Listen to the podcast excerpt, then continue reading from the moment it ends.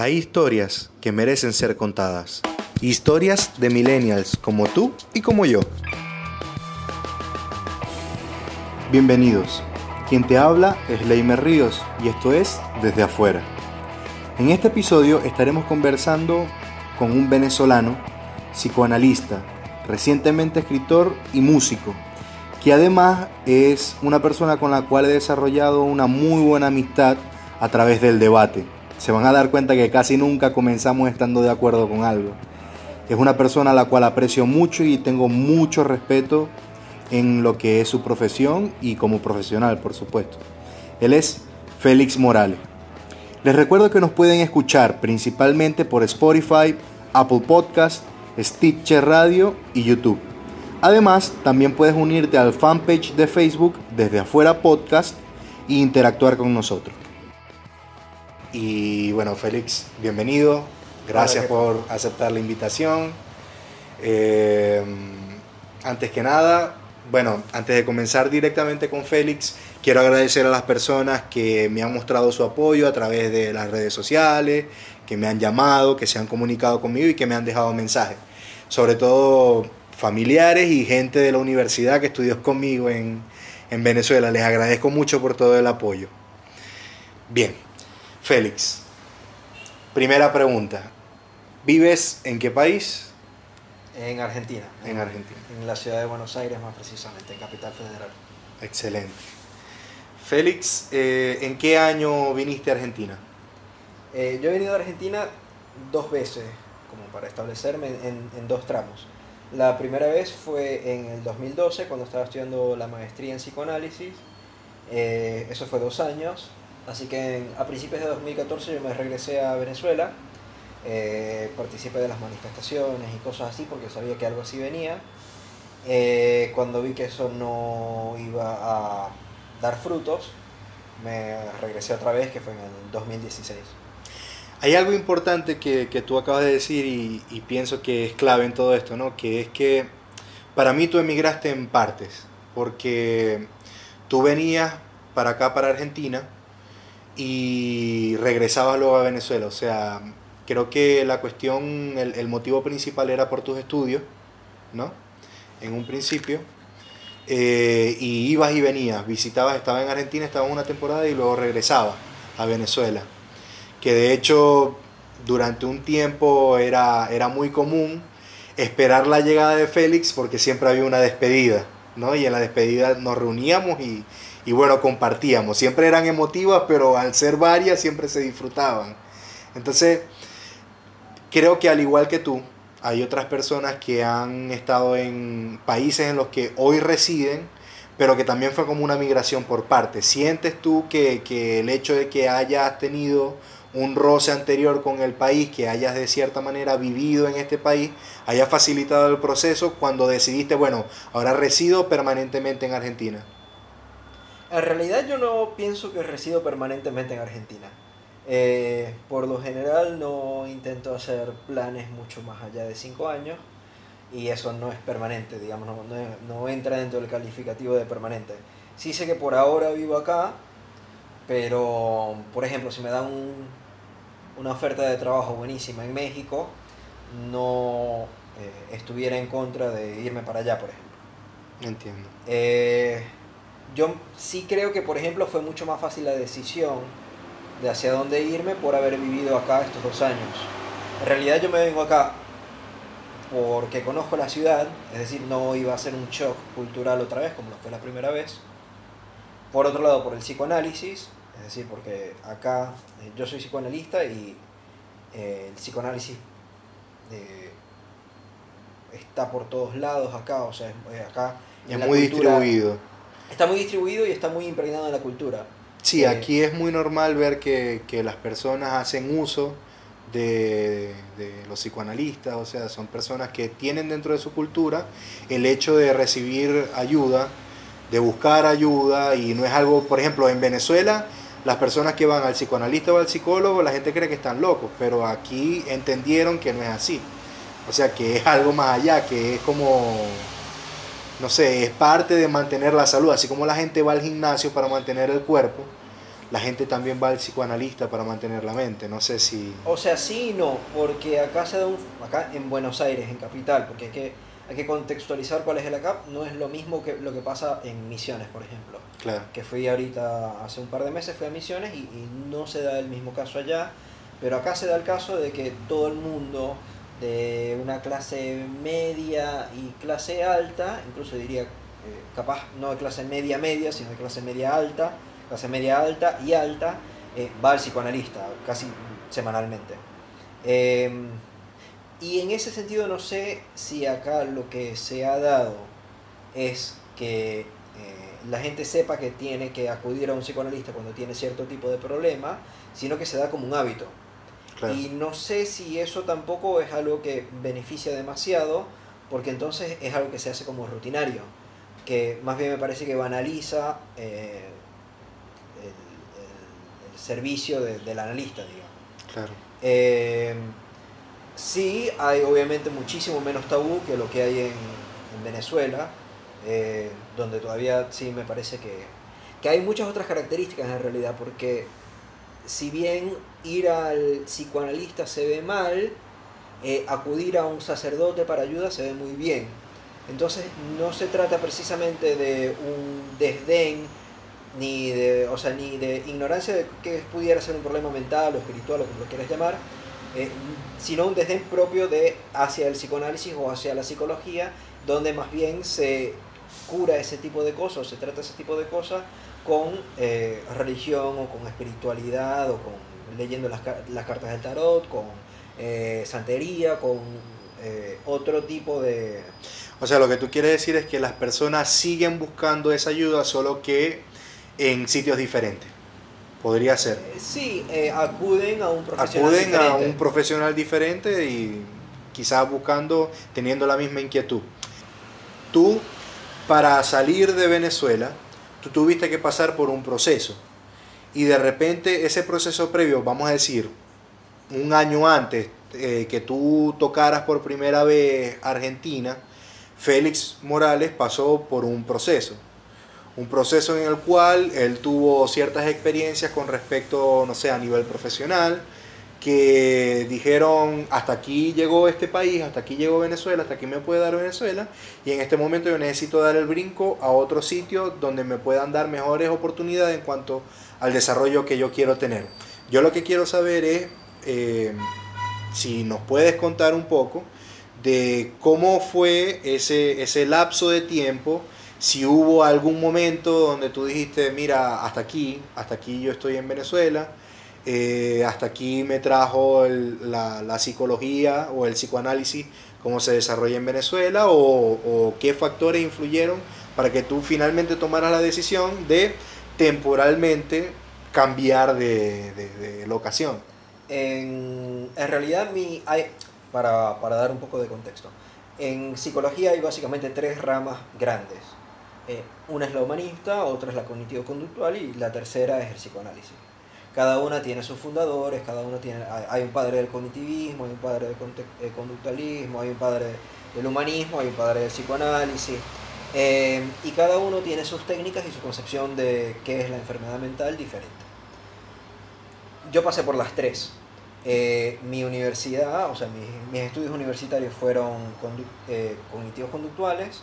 Después yo estuve dos años eh, estudiando Gestalt, que es una rama dentro del humanismo.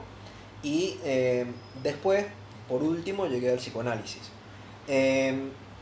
En realidad yo no me vine a Argentina por un tema de que pensara que en Maracaibo no iba a poder aprender lo suficiente de psicoanálisis, sino por un tema de títulos. Es decir, a mí me parecía importante en ese momento tener un título de maestría, entonces, eh, y en, en Venezuela no hay títulos de maestría de psicoanálisis. Eh, entonces tenía que ver a dónde me iba, la decisión estaba entre París y Buenos Aires, y eh, yo decidí venirme a Buenos Aires porque no, no me acuerdo muy bien por qué en ese momento creo que era significativamente más barato que París, pero a la vez eh, porque ya tenía, claro, ya tenía unos amigos acá, que eran Nelson y Mariana, que estaban estudiando la maestría acá. Bueno, con ellos me las llevaba un poco mejor y, y decidí venirme para acá. Eh, Cuando tú llegaste acá, eh, ¿tuviste el chance de compartir con ellos? Al principio no, no demasiado. Yo acá llegué y estaba viviendo en... Yo llegué con mi padre, mi padre se vino también una semana. Y encontramos un cuarto eh, al final de la línea A, que para ese momento era Boyacá, en una zona no, no demasiado bonita, un cuarto bastante chiquito, eh, capaz tú me puedes decir, porque yo no sé nada de, mediciones, pero era más o menos como desde acá hasta acá, era esto. Eh, sí, eh, lo que señaló Félix son más o menos 20 metros cuadrados. Bueno, eso donde tenía la, cama, una cama bastante chiquita. me acuerdo que además yo en, en, un lado tenía mis dos maletas que me había traído, mis dos valijas, y un dato curioso que yo en ese momento no sabía que la ropa se tenía que lavar. Sabía que se tenía que lavar en algún momento. Pero, pensaba que se lavaba sola. No, no, no, sabía que, que, la tenía que llevar a lavar o lavarla yo mismo, pero no sabía eh, cuándo. Ah. Yo dije, bueno, me traje un montón de ropa, tenía... Porque además después vinieron mis tíos y ellos me dejaron otra valija de ropa más. No. Entonces tenía tres valijas de ropa que me duraron aproximadamente tres meses, obviamente. Eh, y obviamente al segundo mes y medio, cuando ya me di cuenta que obviamente lo tenía que lavar, no tanto porque no tenía más ropa limpia, sino porque ya no tenía más espacio en el cuarto, eh, me di cuenta que todas las ropas tenía moho. Eh, porque ese cuarto además tenía un problema con moho y que la parte de atrás de la... Ese cuarto tenía varios problemas, voy con el de moho. en la parte de atrás de la cama el mo iba bajando. Entonces iba bajando como desde el techo, como si me fuera a alcanzar.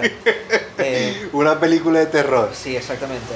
Otro problema que tenía era que yo soy muy sensible con, para dormir con la luz y el, tenía una compañera de cuarto que siempre llegaba muy tarde y dejaba la luz prendida.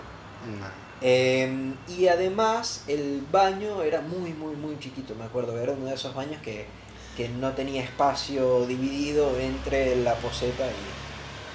Sí, eso, eso aquí es bastante común, que la regadera te bañáis sentado en, el inodoro. Sí. Ahí estaba a una cuadra del tren también. Ah. Eh, y bueno, después, ahí empecé la, maestría y empecé eh, a estudiar en otro lugar también y de ahí fui dando vueltas por Buenos Aires, yo he vivido en varios lugares. En ese momento, ¿cuáles, cuáles eran los, sueños de Félix? Terminar la maestría. Como te digo, Esa era la meta, o sea, más de cinco años no, no existe. Eh, pero es que, a ver, ¿qué, ¿cuál puede ser la meta en 5 años? Ser un psicoanalista exitoso. Pero esa es la meta en 10 años y en 20 y en 30 y en 50. es la meta de la vida. Claro. O sea, el éxito se, se, va reinventando a medida que va pasando el tiempo y que uno va, Claro, porque además uno siempre puede tener un poquito más de éxito.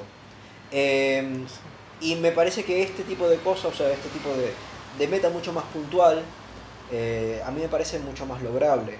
Y en ese momento... Claro, que es meta cuando le ponéis fecha. Si no es un sueño. cuando le pones fecha y cuando le pones como que, que, sea algo objetivo y lograble.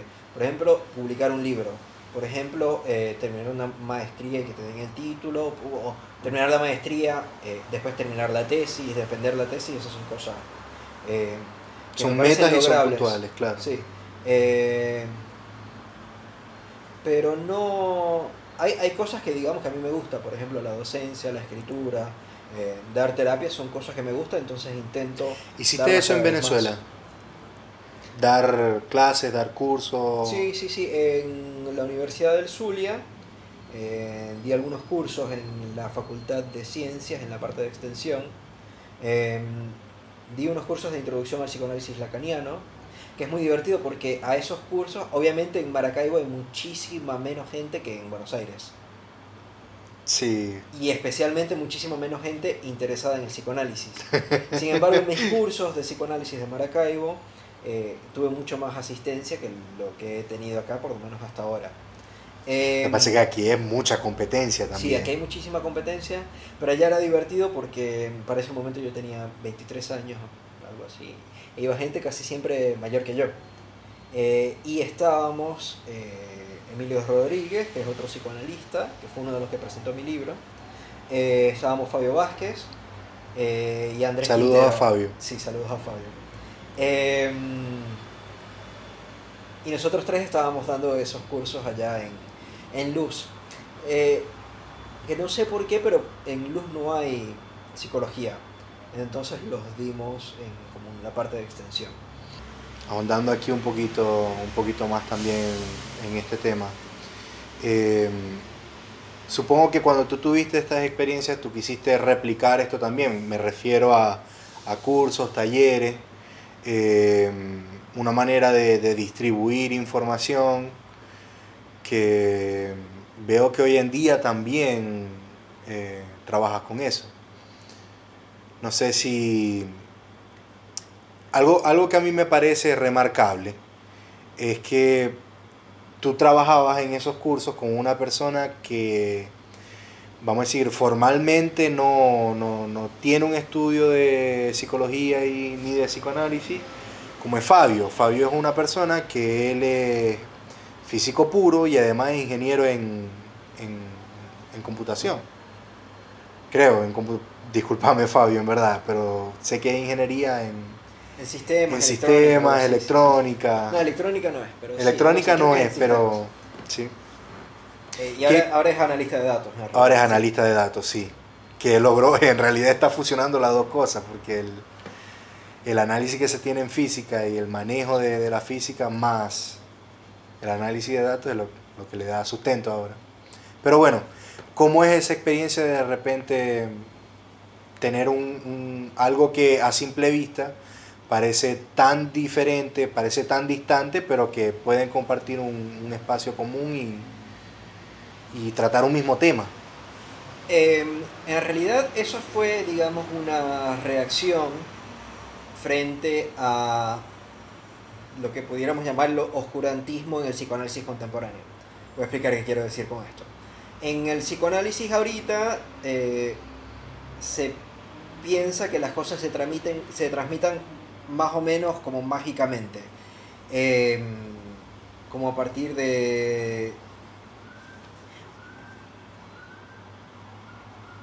a partir de la vivencia, a partir de la experiencia, a partir de eh, el no entender, a partir de cosas muy poco, eh, lo que yo llamaría serias y científicas, pero digamos así claras o- o entendibles.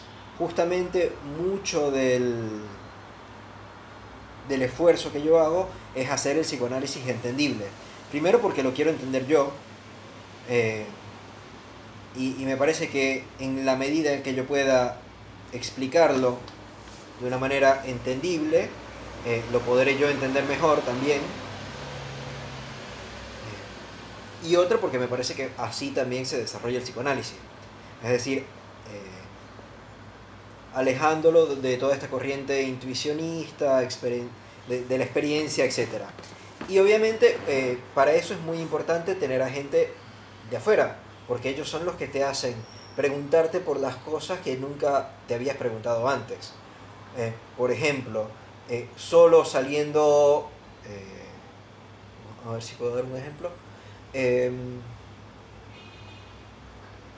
solo saliendo de Venezuela para ir a, no sé, un, estado anglosajón, te das cuenta que nosotros, al entrar en un ascensor, decimos buenos días.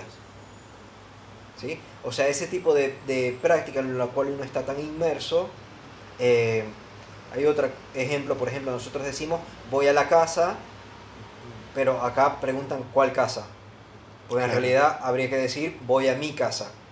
Eh, acá, por ejemplo, uno se da cuenta también que eh, usan solo el pasado simple, el pasado concreto. Es decir, eh, yo fui tres veces a casa de ella, en vez de decir yo he ido tres veces a casa de ella. Que son cosas, digamos, por las cuales uno no se pregunta comúnmente porque uno está eh, muy inmerso en eso.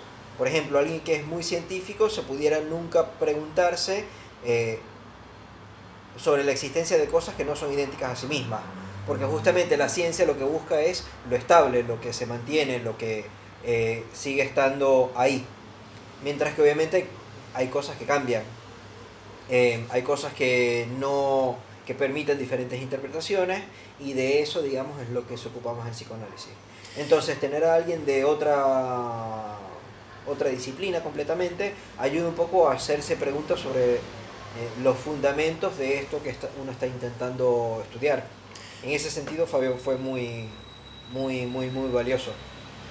Yo creo que esto es una, una pregunta válida porque mm, yo que te conozco, eh, he podido ver que al menos para mí Félix emigró a Argentina cuando yo llegué a Argentina. porque, claro, tenía mucho tiempo sin verte. Eh, y cuando yo llego a, acá a Argentina, eh, una de las personas con las que me toca compartir mucho es contigo. y viendo el Félix que era en Venezuela y el Félix en el que se convirtió cuando yo llegué acá a Buenos Aires, eh, veo que eso de, de, buscar algo externo al psicoanálisis para complementar lo que es tu obra ha sido muy importante. Y creo que una de las cosas que para mí es más vistoso es el hecho de que tú utilizas, tú, tú tienes una, una distribución holística de información, ¿no? porque abarcas muchas cosas diferentes. No es como que el, que te sigue en redes sociales no puede decir que a Félix le gusta una cosa o le gusta otra, porque realmente como distribuyes la información, tratas cosas muy diferentes y a veces que incluso se muestran desde un punto de vista y luego publicas otra que es de otro punto de vista totalmente diferente. Y mis favoritos son los memes. O sea, que ahí es en donde, donde hago peso con el comentario de un principio acerca del arte, porque el meme es una expresión de un sentimiento que se hace de manera ordenada, porque no es lo mismo, o sea, que la gente, no sé, em, agarre un matero y lo rompa contra el piso y diga eso es arte, no, o sea, es arte si de repente agarra piezas y, las pinta, como escuché en, en un podcast en estos días de filosofía la fonda filosófica se llama, por cierto. Eh, que, o sea, el arte es cuando la persona agarra eso que siente y trata de ordenarlo y lo muestra, eh, eh, crea algo y lo distribuye. Y cuando la persona lo ve e interpreta, en ese momento se, se puede considerar arte. Entonces, estos memes que tú utilizas, que a veces son memes que tienen que ver con eh, luchas sociales, a veces son memes que tienen que ver con eh, mantener eh, algún tipo de estatus, o sea, es, todo muy variado.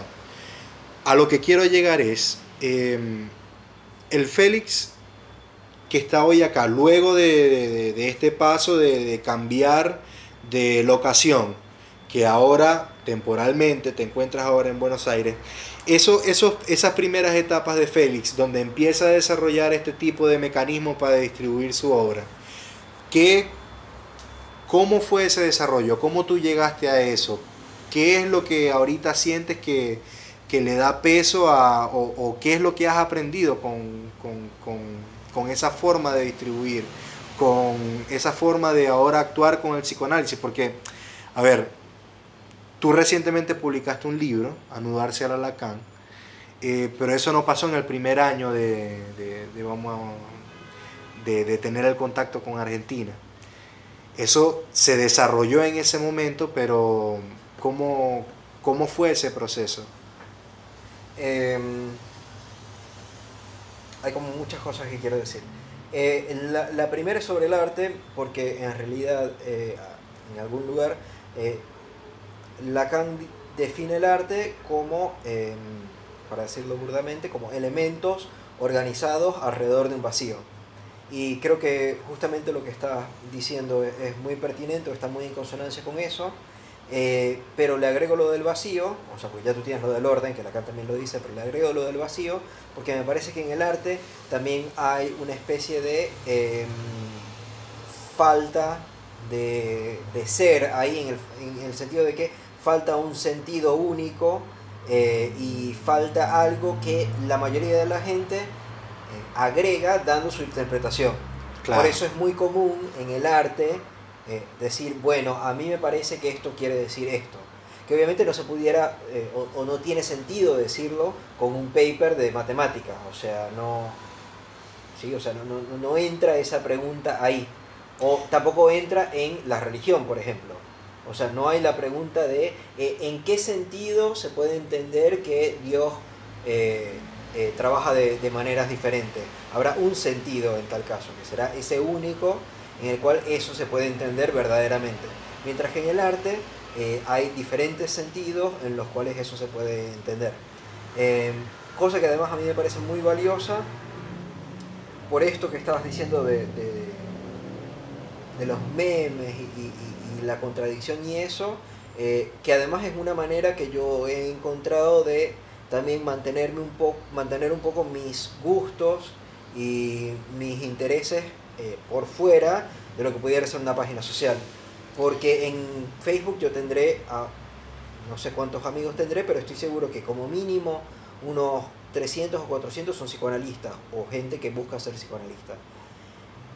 Y por el oscurantismo que vivimos hoy en día, porque los psicoanalistas por lo general no ven mucho más allá de sus narices, entonces hay muchos prejuicios que todavía están instaurados dentro del psicoanálisis. Em, prejuicios políticos, prejuicios eh, de organización social, prejuicios de cómo debería ser el mundo. Si bien los psicoanalistas deberíamos ser algunas de las personas que más entienden las diferentes organizaciones del mundo, las diferentes maneras de pensar, las diferentes teorías, eh, muchas veces los psicoanalistas se empeñan en que tiene que ser de una sola manera.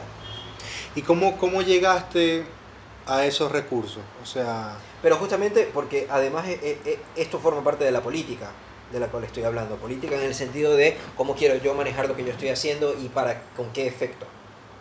Porque al utilizar memes estoy yendo en contra de lo que se establece comúnmente también con el oscurantismo tradicional ¿Por qué? Porque para ellos el único análisis verdadero de, que se puede hacer con psicoanálisis sería, por ejemplo, con Hamlet o con la Ilíada o con un poema de Borges. Pero es que eso eran los memes de hace mil y pico de años, o sea, en tiempos pasados eso fue el, los memes, porque era la expresión artística de la sociedad, que en ese momento se daba con palabras, se dio con algunas pinturas y que hoy en día se está dando de esta manera. Porque los artistas anónimos en la gran mayoría de los casos, eso es una obra que empiezan a distribuir y las personas la distribuyen, la hacen suya porque se sienten identificados, porque encuentran ese agregado para el vacío que presenta la obra. hay una manera de pensar el arte. Yo mi, mi tesis, creo que esto no lo sabes, pero mi tesis de maestría yo la hice justamente sobre psicoanálisis y música.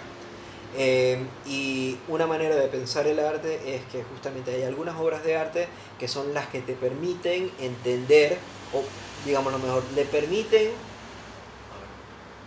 permiten armar una cultura eh, y a la vez, o igualmente, que la gente de esa cultura se entienda a sí mismo. Por ejemplo, eh, un cristiano solo puede ser un mártir a partir de la Biblia en realidad un cristiano solo puede ser cristiano a partir de la Biblia. Es decir, la Biblia te dice a ti cómo te tienes que comportar tú o cómo es ser un buen hombre. Em, y en ese sentido me parece también que los memes y como tú estás diciendo muchas expresiones artísticas eh, y, sociales, por decirlo de alguna manera, son eh, justamente una manera que encuentra la gente de eh, representarse a sí mismo en el mundo. Es decir, yo soy de esta manera y, muchas veces se encuentra justamente en eh, un meme, una película, un libro, etc.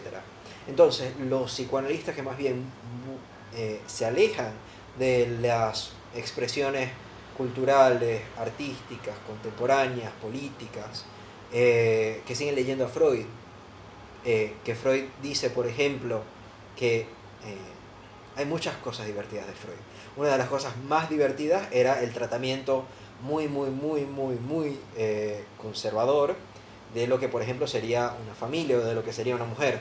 Que, por ejemplo, lo que dicen es que, eh, lo que decía Freud, es que las mujeres, como ellas no tienen pene, entonces quieren tener un bebé porque ese va a eh, representar el pene de ellas y eso las va a completar. Eso no, no es vigente, ¿entiendes? O sea, eso no existe. Em, capaz existió en algún momento, pero ya no. Y el problema es que los psicoanalistas siguen leyendo a Freud y es muy divertido cuando les enfrentas con un meme que dice completamente lo opuesto. Eh, creo que sirve en ese sentido, me parece que es muchísimo más útil los memes que están producidos por la cultura y a la, a la misma vez producen cultura contemporánea. Eh, es mucho más útil eso para tener la cultura contemporánea que leer a, a una persona de Viena de clase media alta de principios del siglo XX. O sea, no, me parece eso muy, muy, muy alejado.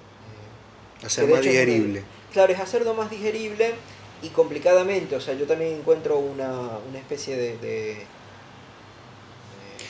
Yo veo que, que, la cuestión es así. A ver, eh, desde el punto de vista, no sé, la gente cree que la vida te presenta una ecuación con un resultado único.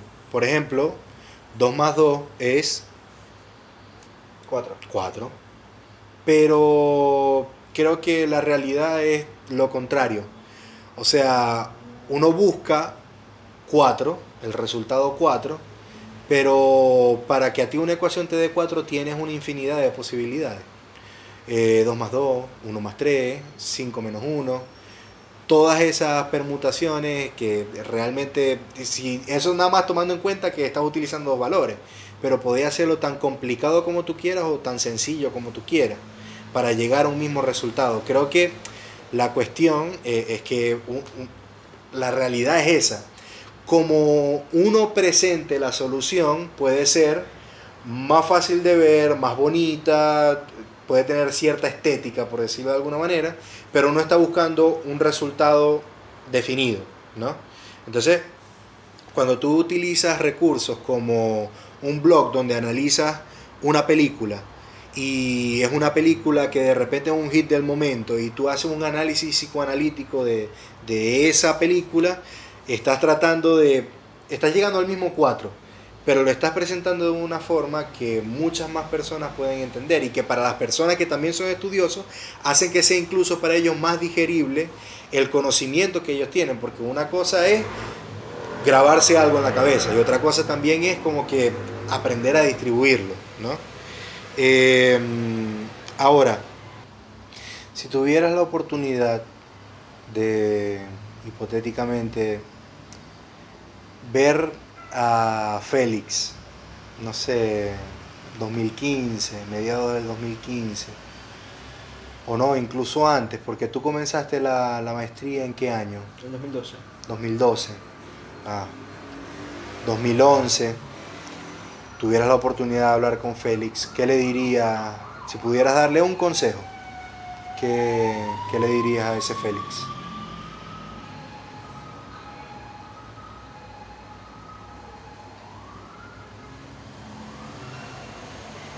En realidad lo que yo le diría es saca el DNI permanente.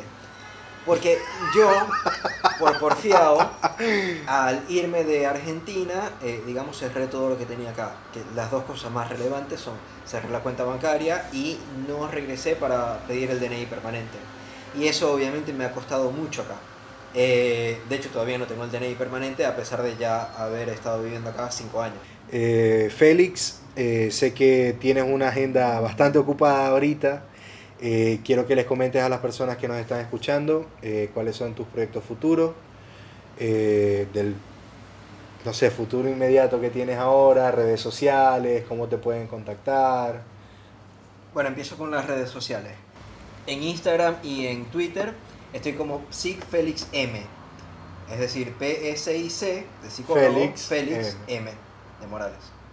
Eh, y en Facebook y en LinkedIn también me pueden encontrar como Félix Morales Montiel. Bien. Tengo una, en Facebook tengo una página profesional, que es donde tengo todas las partes de psicoanálisis y cosas así. El libro Anudarse al Alacán. El podcast que estoy comenzando. Muy bien. Sí. Comencé uno, el primer episodio fue la semana pasada. Capaz ya para cuando esto se publique habrá otro. Eso lo pueden encontrar en la cuenta de YouTube eh, también de SIC Félix Morales Montiel. Eh, y también estoy empezando otro podcast con Fabio Vázquez, que lo habíamos mencionado anteriormente, que justamente es una relación entre psicoanálisis y ciencia de datos, una relación bastante loca, bastante rara, que nosotros vamos a intentar hacer funcionar. Y eh, en... Ahorita estoy en Buenos Aires, desde donde doy consultas, pueden ser online incluso, doy cursos, eh, doy las investigaciones que había hablado anteriormente, por si alguien quiere tener un aprendizaje más particular. Y finalmente en abril voy a México durante un mes eh, para dar unas conferencias en unas universidades allá. Wow. Eso es todo hasta... eh, Eso nada más. Hasta mayo. Por eso también no hago más planes. No hago planes a más futuro porque eso todo es hasta mayo Claro. y no, no quiero seguir planificando. Perfecto, buenísimo Félix. Un placer haberte tenido acá con nosotros. Y bueno, esto fue desde afuera. Gracias por compartir este espacio. Espero hayan disfrutado tanto como nosotros. Un fuerte abrazo por todos los que llegaron hasta aquí y muchísimas gracias. Gracias. Chao, chao.